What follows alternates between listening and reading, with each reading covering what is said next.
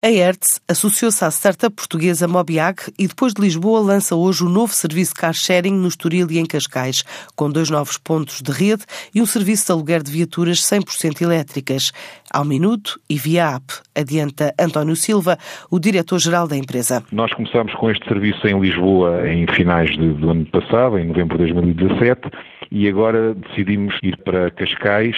No total, nós temos cerca de 40 automóveis, entre BMW e 3 elétricos, elétricos e os Renault Zoe também elétricos. Temos a frota exclusiva elétrica.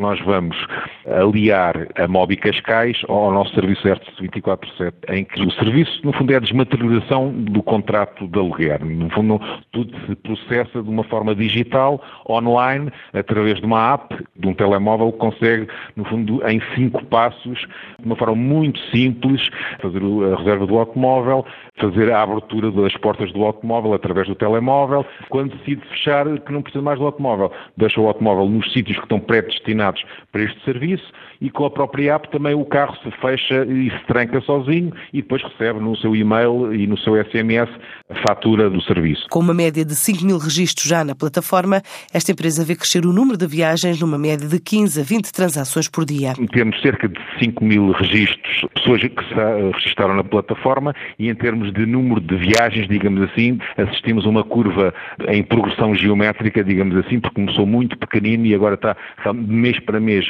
vemos que as transações estão a crescer. Posso dizer que estamos a fazer uma média de 15, 20 transações por dia, mas isto vai crescendo à medida também nós reforçamos a frota e à medida que eh, nós temos a nossa network alargada. A Hertz faturou cerca de 60 milhões de euros em 2017, estima crescer mais 8 a 9% em 2018, o ano ano em que assinala o primeiro centenário de atividade em Portugal.